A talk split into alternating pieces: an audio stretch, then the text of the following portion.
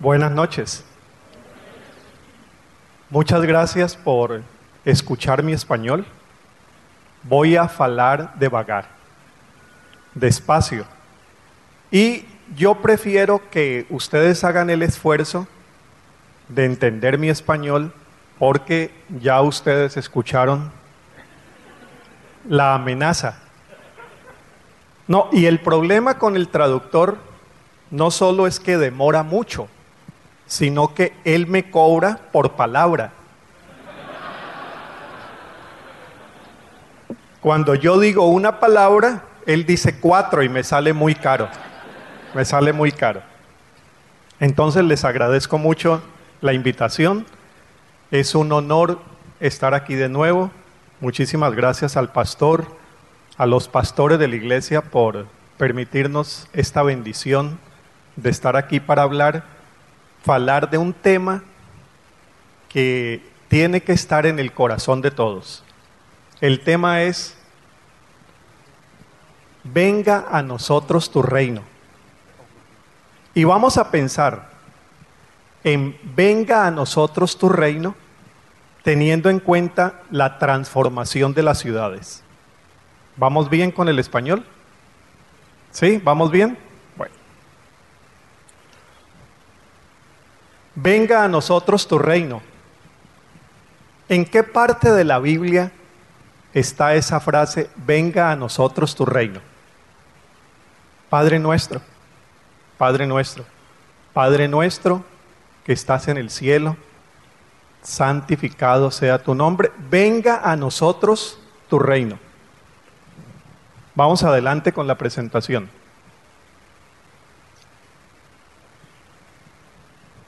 Para hablar de la perspectiva del reino, hay que ubicar ese texto en el contexto del Padre nuestro.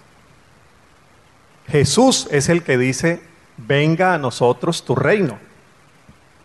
Pero yo quiero llamar su atención a algo. Muy cerca del Padre nuestro está el Sermón del Monte. El Padre nuestro está en Mateo 5 del 1 al 12, ¿correcto? Mateo 5 del 1 al 12. Ahí están las bienaventuranzas. Y el Padre nuestro está en el mismo capítulo 5, versículos del 13 al 16. Por lo tanto, no podemos comprender el Padre nuestro si olvidamos el Sermón del Monte. Al fin y al cabo, el Padre nuestro forma parte del Sermón de la Montaña o del Sermón del Monte. Tener en cuenta lo anterior es de mucho valor cuando pensamos en la transformación de las ciudades. Entonces yo quiero hacer esa unión. Para pensar en la transformación de las ciudades, hay que pensar en el reino a la manera del Sermón del Monte. ¿Están de acuerdo? A la manera del Sermón del Monte. Porque la perspectiva cristiana acerca de la transformación de la ciudad es ante todo el modelo de Jesús. Ese es el punto de partida. El punto de partida para buscar la transformación de la ciudad no es la sociología. La sociología es importante.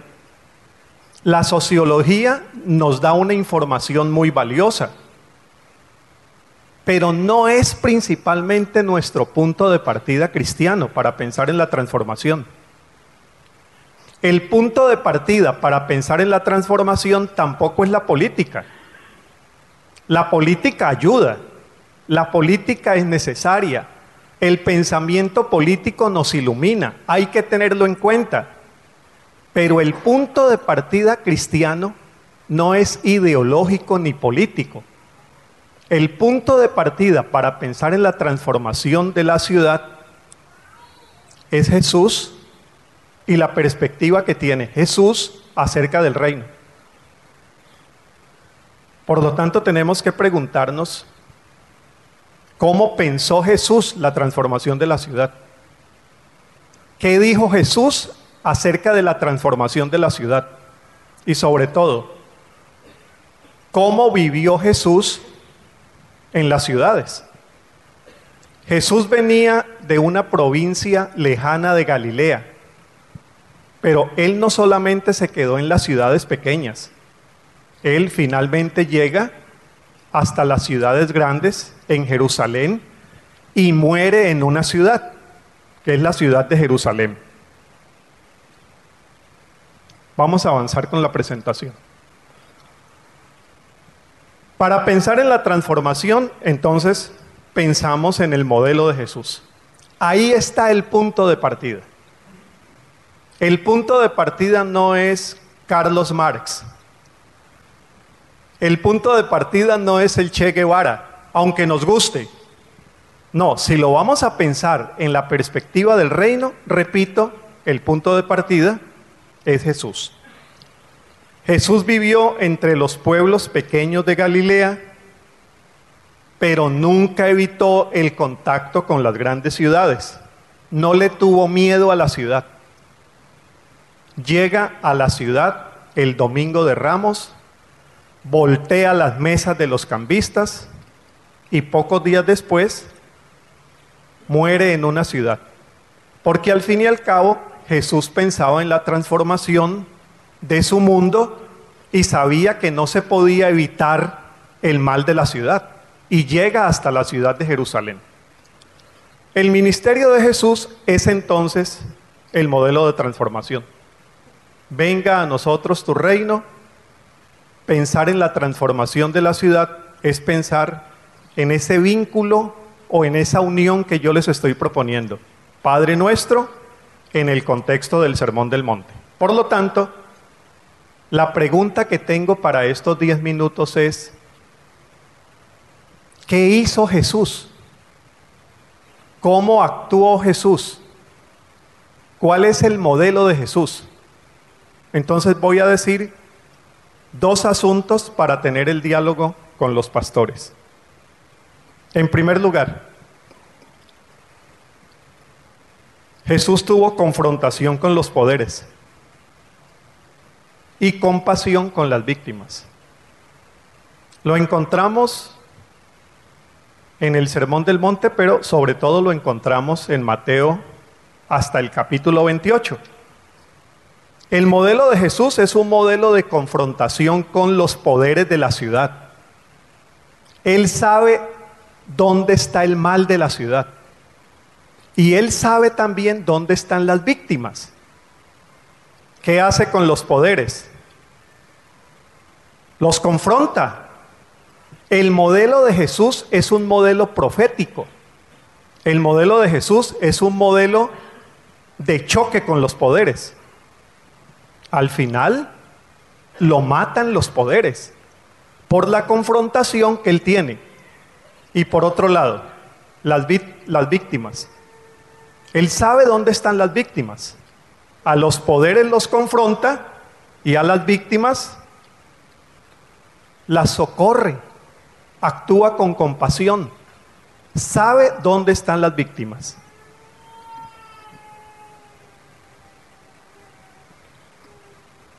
Ahora, aquí hay un problema serio. Si el modelo de Jesús es un modelo de confrontar los poderes y tener compasión con las víctimas, ahí tenemos un problema con la tradición evangélica de América Latina. ¿Cómo vamos con el español? ¿Vamos bien? Español es más fácil. No sé por qué ustedes no hablan mejor. Deberíamos todos hablar español. Sería mejor.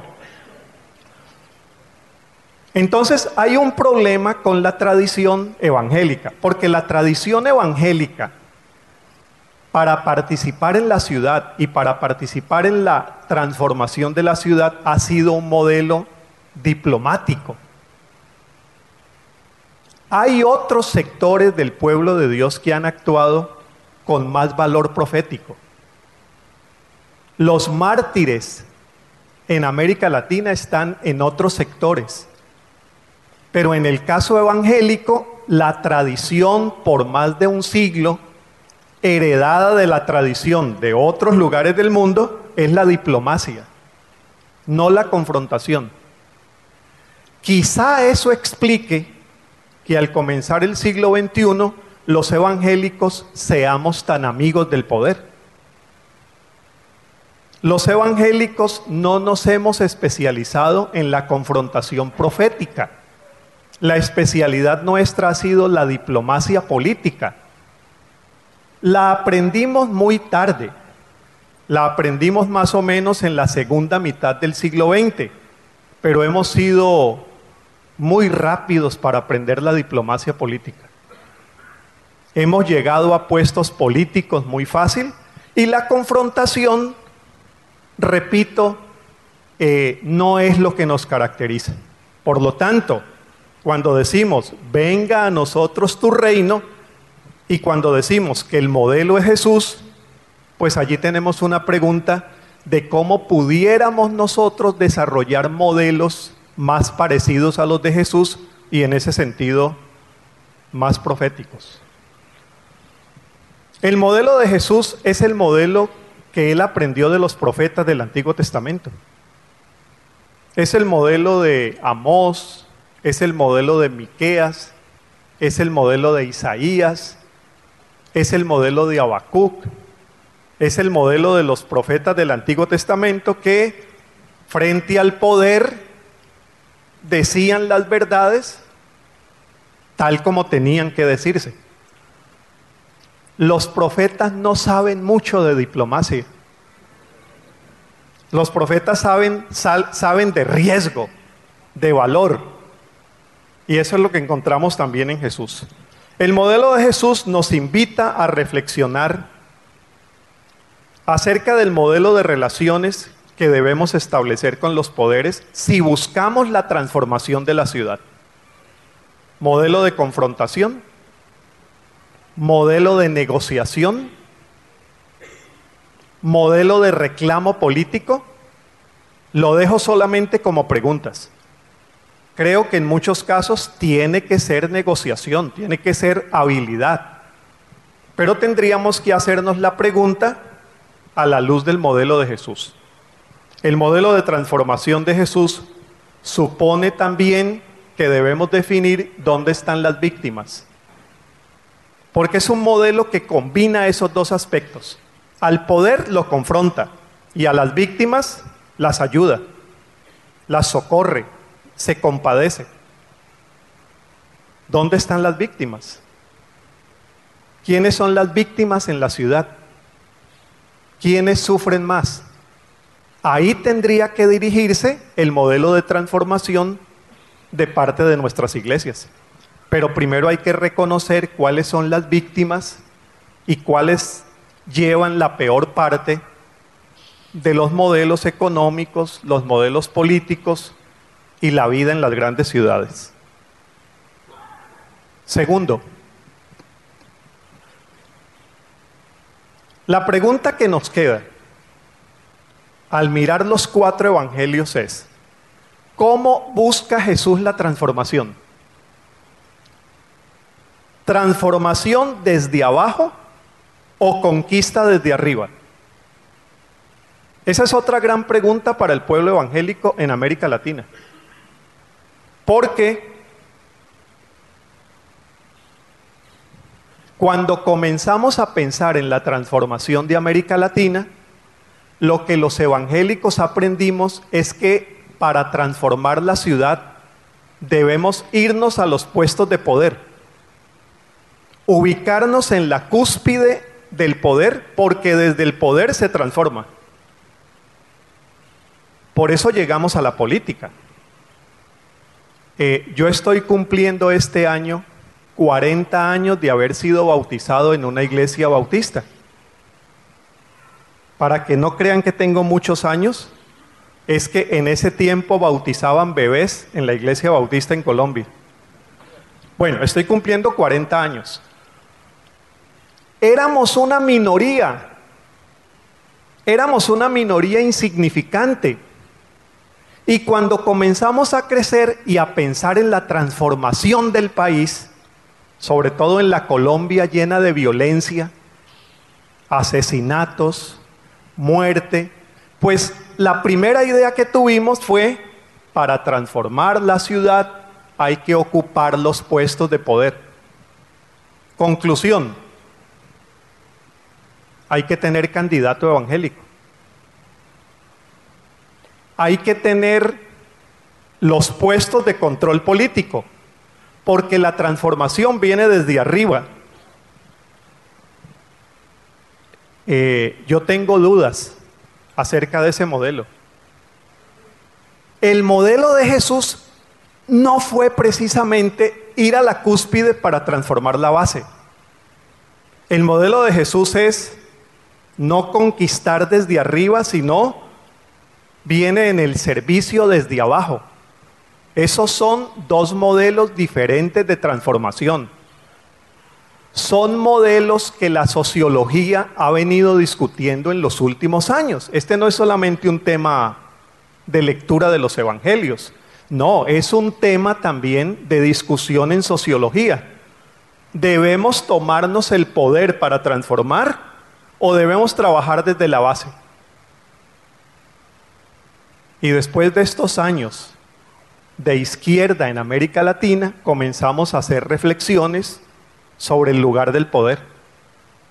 Ya en América Latina tenemos la reflexión social acerca de lo que es la transformación que viene desde arriba. Las ONG, las ONG hemos debatido en los últimos años si el modelo es de arriba hacia abajo o de abajo hacia arriba. En el caso de Visión Mundial, escogimos de abajo hacia arriba. Vamos a hacer proyectos en las comunidades. Vamos a trabajar con meninos y meninas. Vamos a construir desde abajo. Pero después de 30 años nos damos cuenta que trabajar desde abajo es necesario, pero no es suficiente. Y que hay que entrar también a incidir en los lugares de poder. Bueno, es una discusión que tenemos que hacernos a la luz de los evangelios. Parece que el modelo es combinar poder desde arriba, influencia desde el medio y trabajo desde abajo. Habría que volver a leer los evangelios desde esa óptica y quizá leer la historia de la iglesia viendo cómo se intentó la transformación de las ciudades. Pero es solamente una pregunta que nos levantamos a partir de los evangelios. Por eso yo lo pongo como pregunta. Todo modelo de transformación presupone una estrategia de intervención. Desde la pirámide del poder, desde la base de la estructura, una combinación, lo que acabamos de decir. El modelo de Jesús nos confronta con nuestras ambiciones de poder éxito, prosperidad, muchas veces disfrazadas de santidad. Necesitamos poder, necesitamos dinero, necesitamos influencia política, necesitamos medios de comunicación, necesitamos televisión y ya tenemos mucho de eso. Ya tenemos mucho de eso. Ahora hay que ver si eso es suficiente para la transformación.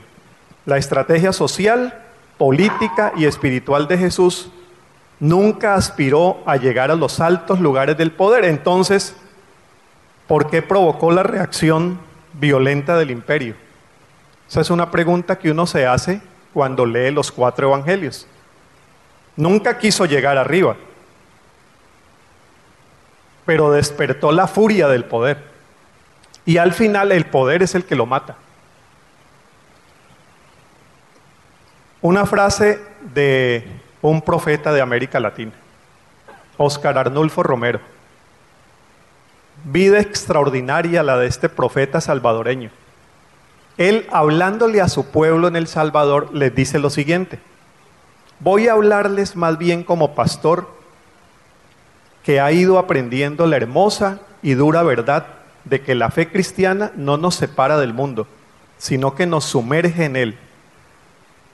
De que la iglesia no es un reducto separado de la ciudad, sino seguidora de aquel Jesús que vivió, trabajó, luchó y murió en medio de la ciudad en la polis. Debemos estar claros desde el principio de que la fe cristiana siempre ha tenido repercusiones sociopolíticas, por acción o por omisión, por lo que hacemos o por lo que dejamos de hacer. El problema es cómo debe ser el influjo en el mundo sociopolítico para que ese influjo sea verdaderamente según la fe. Obrigado. Muchas gracias. As paz, uma alegria estar aqui com o Harold e com o Ed. E, bom, de fato, o que eu quero fazer é dizer que eu concordo uh, com a fala do Harold. Nós temos que compreender que não é possível sinalizar o reino de Deus sem questionar o poder, sem questionar as motivações do poder e sem proteger os fracos, os que não têm voz, os que não têm vez. Senão, nós não estamos fazendo o nosso trabalho de seguidores do Supremo Pastor, que é Jesus Cristo, porque o Supremo Pastor nos ensinou que o bom pastor dá a vida pelas ovelhas. E dar a vida pelas ovelhas, numa situação como a que nós vivemos na América Latina, é de fato tomar partido dos angustiados, dos desesperados, porque a missão da igreja é levar as boas novas da salvação e trazer para a realidade da história os valores do reino. Então a gente sinaliza o reino não apenas através das boas obras que praticamos, mas também da profecia que fazemos, do embate profético.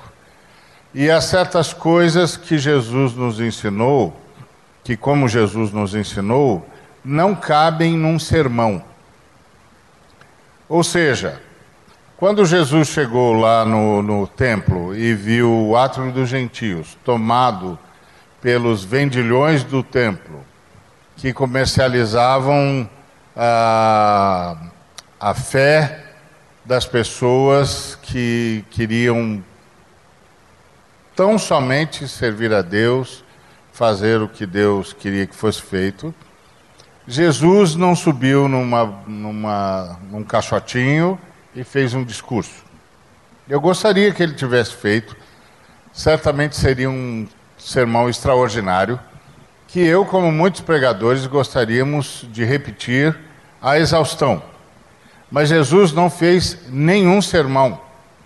Jesus simplesmente saiu derrubando a mesa dos cambistas, expulsando os animais e liberando os animais. Uh, por que ele não fez um sermão? Então, com isso, ele nos ensinou que nós temos três maneiras de proclamar. Um, o querigma, a pregação por excelência. Outro, as boas obras, os nossos atos de bondade, de benignidade, de justiça, de socorro, de benevolência. E terceiro, o enfrentamento,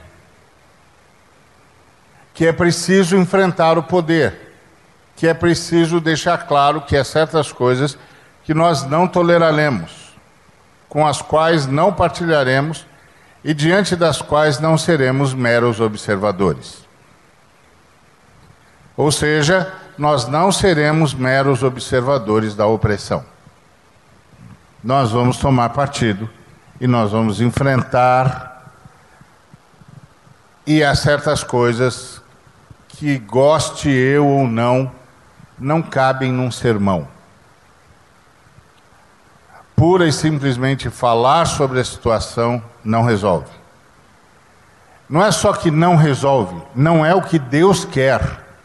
Deus quer que a gente tome partido e que a gente enfrente a situação. Então, a ação da igreja na cidade é uma ação que toma, sem dúvida nenhuma, esses três passos a proclamação, a pregação em si, que é sempre necessária, porque é a pregação que denuncia o pecado tanto pessoal quanto estrutural, e é a pregação que convoca ao arrependimento, tanto pessoal quanto estrutural. Segundo, as boas obras. As coisas que nós podemos fazer para demonstrar de forma prática e indiscutível o quão amadas são as pessoas que estão na cidade por aquele que não poupou o seu próprio filho. De como ele se importa com a situação em que vivem, como se importa com o estado em que estão, como se importam com aquelas crianças expostas ao, ao esgoto aberto. Então, isso são boas obras, intervenções a partir da nossa do nosso compromisso com o bem, do nosso compromisso com a bondade e com a benignidade. Mas há um terceiro elemento, que é o enfrentamento. Homens como Martin Luther King entenderam isso. Tem uma hora que o sermão tem de ser por meio de atos. Atos muitas vezes dramáticos, mas absolutamente simbólicos e efetivos em relação à libertação que Deus quer prover a todo ser humano em todas as áreas das suas vidas. Então, eu quero dizer que concordo plenamente com o Harold que é preciso uh, entender a convocação, o pedido, o clamor da igreja ao Pai para que venha o seu reino, nessa perspectiva do Sermão do Monte, que é uma perspectiva que nos coloca em ação na história. Boa noite a todos, graça e paz aos irmãos. Eu quero agradecer ao, ao Harold pela sua fala e a sua contribuição. E a minha ressonância, é, acho que eu tenho três aspectos a sublinhar ou a sugerir para a nossa reflexão. A primeira é que a fala do Harold trazendo as bem-aventuranças para esse cenário. Ah, muito me agrada, porque a maneira como eu enxergo as bem-aventuranças não é como uma lista de virtudes, mas uma descrição da condição humana. Ninguém é bem-aventurado porque é pobre, porque chora, porque não tem vez e não tem voz. Ninguém é bem-aventurado porque clama por justiça. Ninguém é bem-aventurado porque está pedindo paz. Ninguém é bem-aventurado por ser simples e ninguém é bem-aventurado porque é perseguido. As pessoas são bem-aventuradas porque elas serão consoladas, receberão o reino por herança, porque elas verão a Deus, porque elas serão é, fartas no seu clamor, receberão a resposta. Então, eu me solidarizo e opto pela interpretação dos teólogos que olham a lista das bem-aventuranças como uma fala de Jesus a partir da sua contemplação das multidões que ele acaba de curar, gente sofrida que foi adjetivada, na minha opinião, corretamente pelo Harold como vítimas. Jesus acaba de curar as vítimas. Os enfermos, os demonizados, os oprimidos, os pobres que estão sob a bota do Império Romano na Palestina de então. Ele olha para aquela multidão e diz: Aí estão os que clamam por justiça, os que clamam por paz, os que choram o seu luto, aí estão os miseráveis, os despossuídos, aí estão os simples. Ah, e eles são bem-aventurados. E as promessas do reino é que fazem deles bem-aventurados, e não a sua condição. A segunda ressonância que eu faço é que acredito, e isso em linha com a reflexão da teologia latino-americana, eu não acho que eu, eu, não acho que Jesus fez a opção preferencial pelos pobres ou que Deus fez a opção preferencial pelos pobres. O que eu vejo na Bíblia Sagrada é que Deus está sempre do lado das vítimas. Na Bíblia Sagrada, Deus toma partido. Deus toma partido do órfão, da viúva, do estrangeiro, do pobre.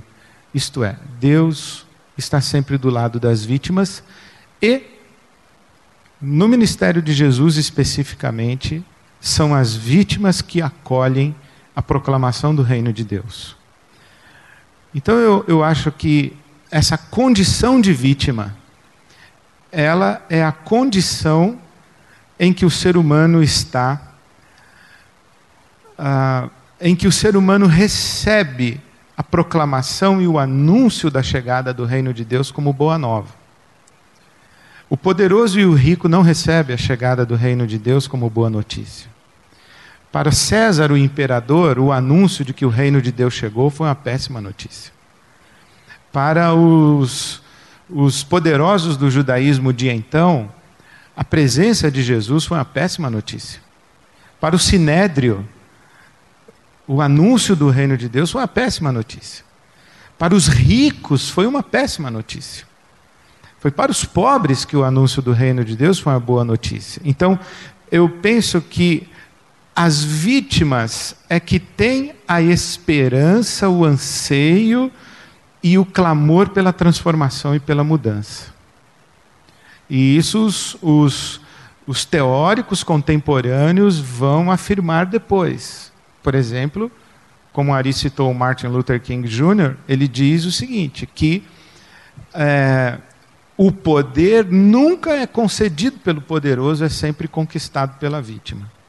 Ou a vítima se mobiliza pela mudança, ou quem está no poder jamais vai promovê-la. Por quê? Porque não precisa promovê-la. Para quem está no poder e para quem está em condição favorável na situação como está posta, mudar é só mudar para pior. É quem está lá vitim, vitimado que clama por mudança. Então eu acho que a condição de vítima é uma condição favorável ao acolhimento da proclamação da chegada do reino de Deus. E por isso é que a gente tem que aprender a fazer missão a partir da vítima e empoderar a vítima. Então eu concordo em gênero, número e grau que é de baixo para cima. É porque é a vítima que vai acolher a necessidade de mudança, a proposta de mudança, e ela vai ser protagonista de um processo de mudança. É... E é ela, vítima, que tem a melhor condição, aí eu já não sei direito, de, no processo de transformação,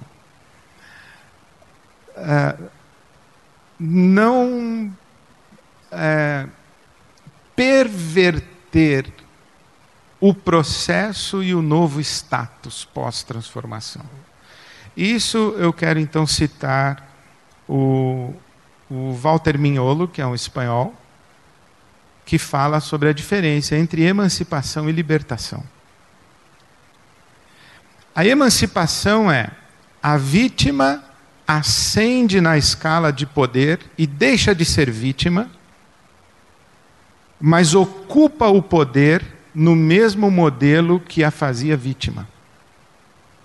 Então a vítima não foi liberta, ela foi emancipada.